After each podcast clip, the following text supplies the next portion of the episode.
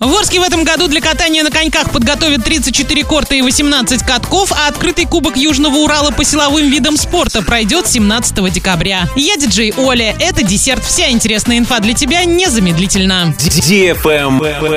News. В Орске в этом году для катания на коньках подготовят 34 корта и 18 катков. В Ленинском районе оборудуют 4 катка и 11 кортов, в Октябрьском 10 катков и 15 кортов, а в Советском 4 катка и 8 кортов. Кроме того, катки зальют в привычных местах. В парках Северный, Пищевик, Строителей, Центральный и Машиностроителей. В поселках и селах Тукай, Крыловка, Степной, Первомайский и Ударник. А также на территории спортивных школ «Лидер», «Юность» и 24-й школы.